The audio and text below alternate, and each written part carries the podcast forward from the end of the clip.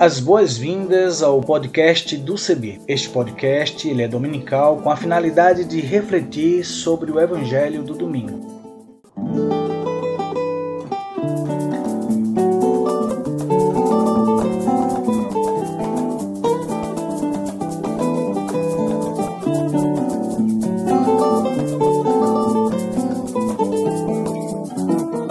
Oi, tudo bem? Espero que sim. Quero convidar você a aderir à hashtag para todos verem. Vamos nessa? Vamos juntos? Eu sou Isaías Torquato. Aderindo à hashtag para todos verem, deixa eu fazer minha descrição. Eu tenho 1,60m, 72 quilos, sou pardo, cabelo crespo, uso barba e uso também óculos. E vou estar com vocês apresentando outras pessoas que farão as narrativas das reflexões bíblicas e também lendo os textos bíblicos produzidos para nossa reflexão. Nesta primeira temporada, vamos começar a compartilhar com vocês reflexões bíblicas propostas por teólogas e teólogos de vários lugares do Brasil e do mundo. Venha conosco, vamos nessa caminhada comum esperançar tempos novos e fortalecer a vida.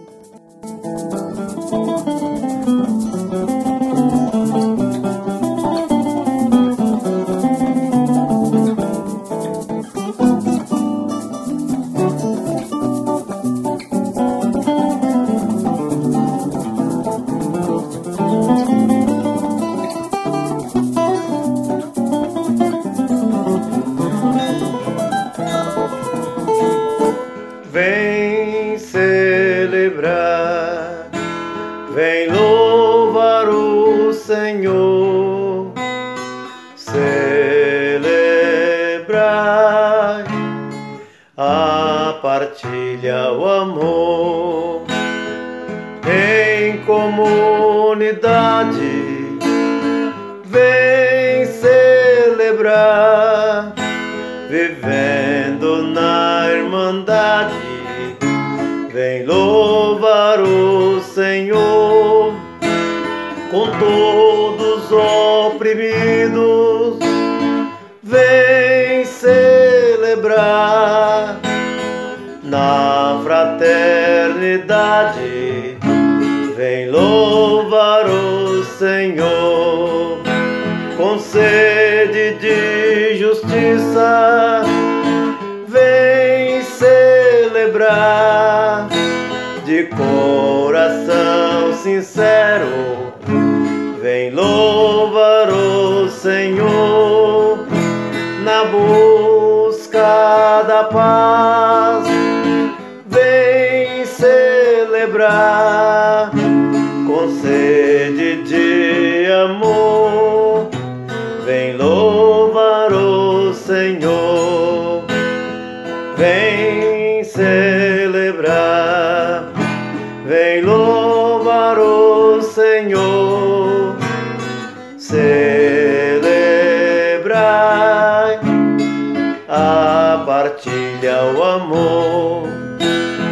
todas as maneiras. Vem celebrar, vivendo horizontes. Vem louvar o Senhor na solidariedade. Sou Antônio Baiano, Antônio Pereira de Almeida, moro em Arizona, de origem negra. Tenho a pele morena, mais para escuro, o cabelo crespo, já um pouco grisalho. Tenho o nariz chato, uso barbicha e bigode. É uma marca que me acompanha há muito tempo. Quando eu tiro a barba me sinto nu, por isso eu gosto de estar desse jeito. E gosto de carregar sempre um sorriso nos lábios, porque a gente precisa sorrir, porque já choramos demais. Agora é hora de se alegrar. Sou agricultor, trabalho na roça, licenciado em filosofia, sou um cantador popular, membro das comunidades eclesiais de base. Ao longo da minha vida, dedico a assessoria às pequenas comunidades, trabalhei com a Pastoral da Terra, sou alimentado pela espiritualidade do SEBI, Centro Ecumênico de Estudos Bíblicos. Acredito que nós seremos os responsáveis e as responsáveis para fazer o reino acontecer aqui e agora. É isso que a gente deseja a cada um e cada uma, que possamos ser cada vez mais discípulos e discípulas de Jesus de Nazaré.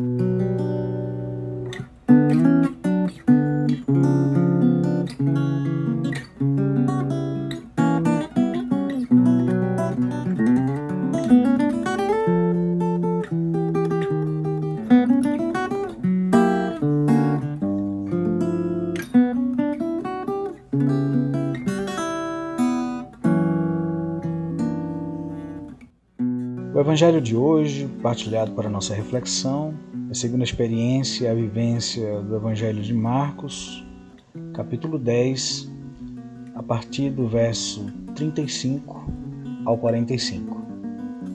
Diz assim: Tiago e João, filhos de Zebedeu, foram a Jesus e lhe disseram: Mestre, queremos que faças por nós o que vamos te pedir.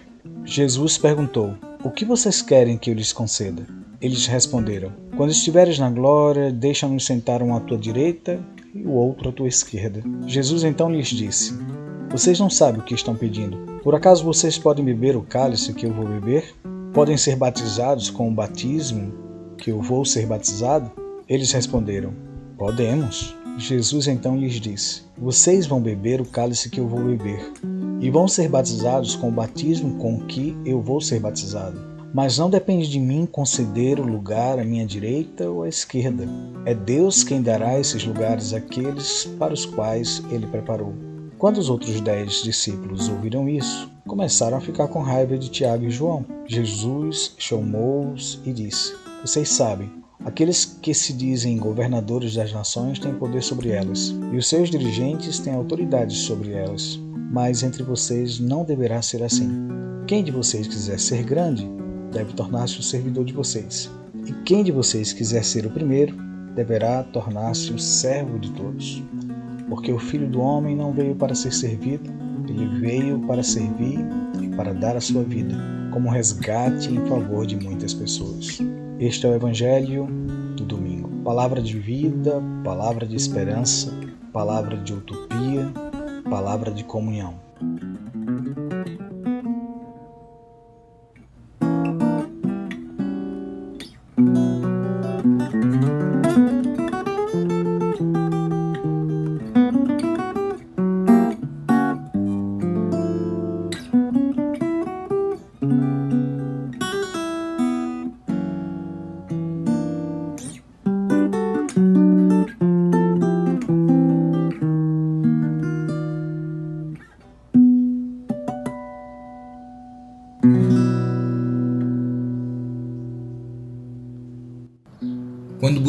Por comentários sobre o trecho do Evangelho de Marcos que temos hoje diante de nós, capítulo 10, versículos 35 a 45, é recorrente que os encontremos vinculados ao tema da liderança. De um modo geral, são meditações que buscam extrair dele princípios éticos para o desenvolvimento de modelos de liderança adjetivados como cristãos, bíblicos, genuínos. Não raro encontramos afirmações acerca da crise da liderança na sociedade atual, seguidas do entendimento de que o texto que nos foi legado pela comunidade de Marcos nos apresentaria a modelos alternativos de liderança. Essas afirmações carregam consigo, de certo, algo da verdade desse legado de fé por nós recebido. Em todo caso, parece-me que nessas circunstâncias deveríamos encarar com maior seriedade o fato de que uma meia-verdade pode estabelecer uma mentira completa. Afinal, salvo louváveis exceções, essas interpretações rapidamente tomam a tonalidade da literatura de autoajuda corporativa, ideologicamente desenvolvida para, enquanto por um lado lançar luz sobre os limites éticos do modo como o poder é exercido em todos os âmbitos das sociedades capitalistas, escamotear, por outro lado, o fato de que essa forma de expressão do poder é intrínseca ao projeto de sociedade que move esse sistema social, fundado na exploração e dominação. Ao que tudo indica, essas interpretações, mesmo quando desenvolvidas por pessoas e organizações que se entendem no caminho de Jesus, sofrem da mesma cegueira para o núcleo de sua mensagem que o Evangelho de Marcos testemunha entre as pessoas que o seguiam em seu tempo. Vejamos. O trecho ao qual nos dedicamos nos apresenta ao terceiro dos três momentos da difícil caminhada pedagógica na qual Jesus sai da Galiléia em direção a Jerusalém para ser torturado, crucificado, morto e ao fim ressuscitar na esperança libertadora de toda forma de opressão e assim produzir nova criação. Em cada um desses momentos, Jesus tenta anunciar o sentido de sua condição messiânica às pessoas que o seguem. Seu esforço parece se dar em vão, não sendo um mero acaso que a cegueira e sua cura sejam tema recorrente nesses trechos. Ao final do primeiro desses anúncios, que está no capítulo 8, versículo 27, e se estende até o capítulo 9, versículo 29, testemunhamos Pedro repreendendo a Jesus após ele não somente ter proibido que informassem as demais pessoas sobre a sua condição messiânica, como em acréscimo ter afirmado abertamente sobre a necessidade de seu padecimento e rejeição pela cúpula da religião oficial e do Estado.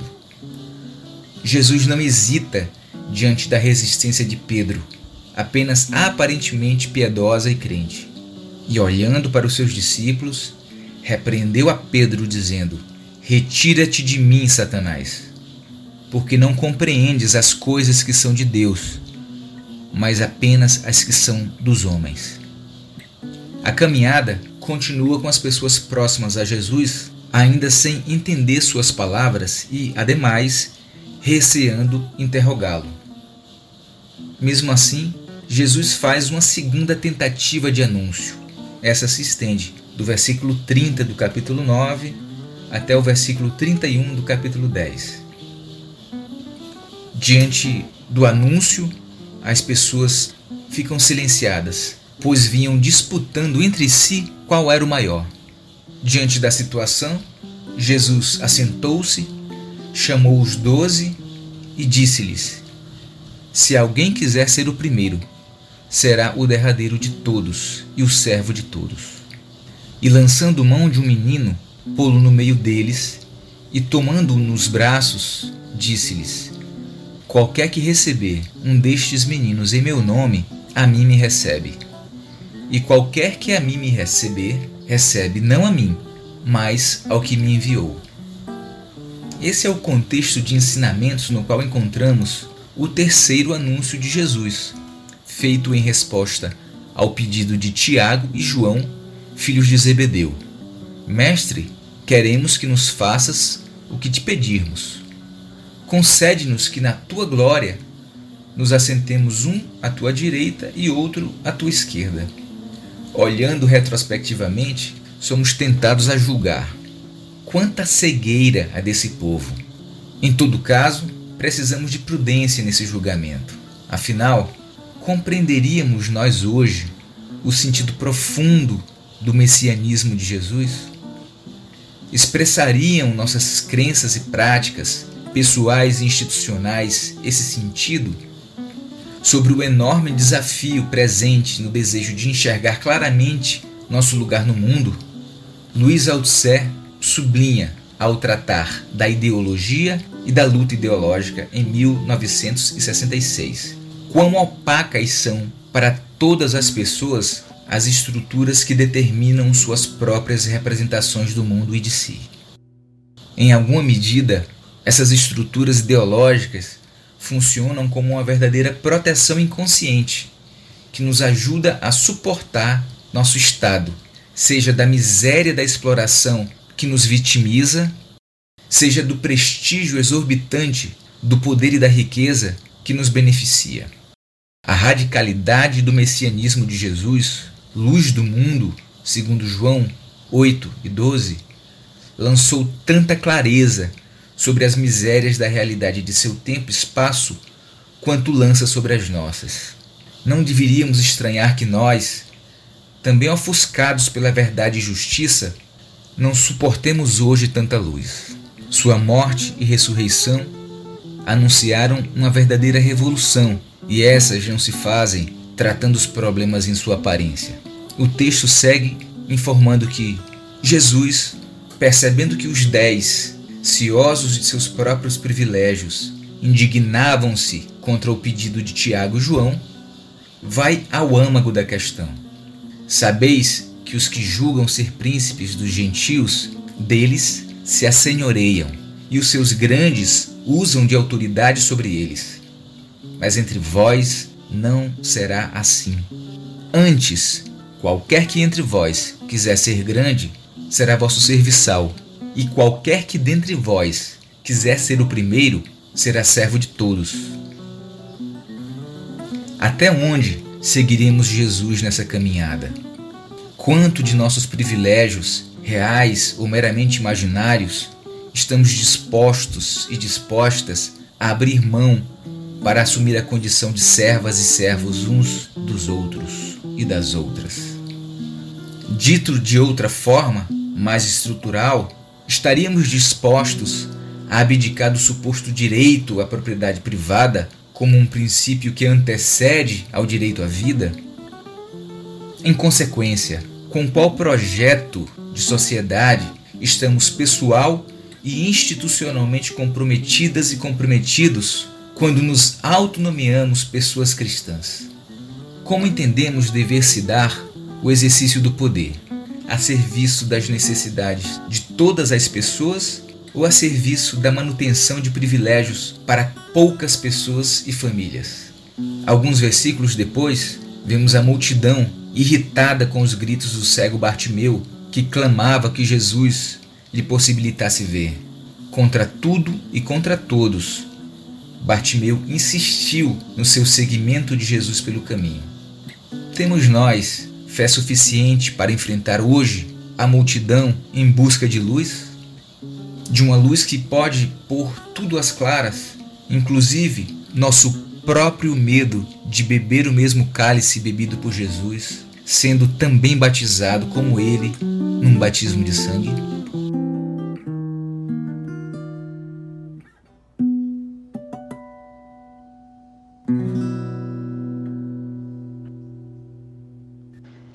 Meu nome é Erlon Bezerra, tenho 42 anos, 1,68m, uso barba, óculos, tenho cabelos escuros, sou um típico brasileiro afro-ameríndio, né?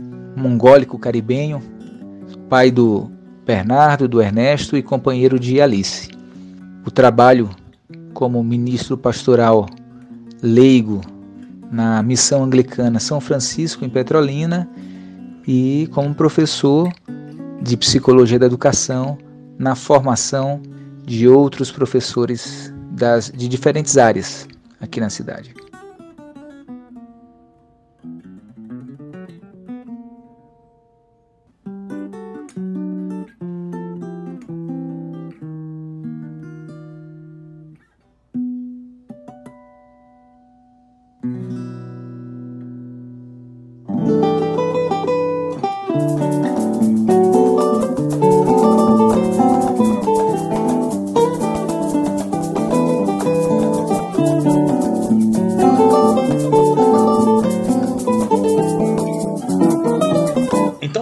Aguardamos as suas sugestões. Entre em contato conosco a partir das nossas mídias sociais, no Instagram, no Facebook, do nosso site na internet cebi.org.br.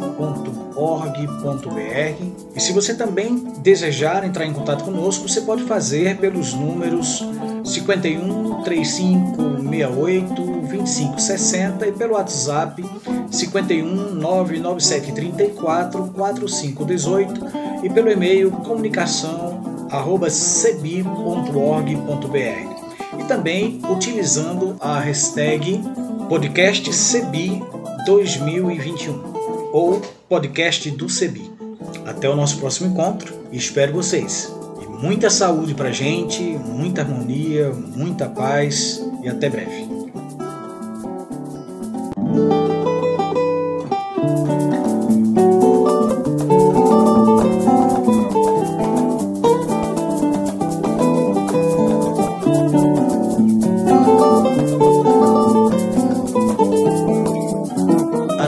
Sonora que você acabou de ouvir é a canção Desça como a Chuva, da irmã Agostinha Vieira, e também a canção Olha a Glória de Deus Brilhando, de Zé Vicente, interpretadas pelo violonista Remo Stockholm Jr., da cidade de Recife, Pernambuco. O design sonoro deste podcast foi feito por mim e a direção geral é da Coordenação Nacional do Centro de Estudos Bíblicos, CEBI.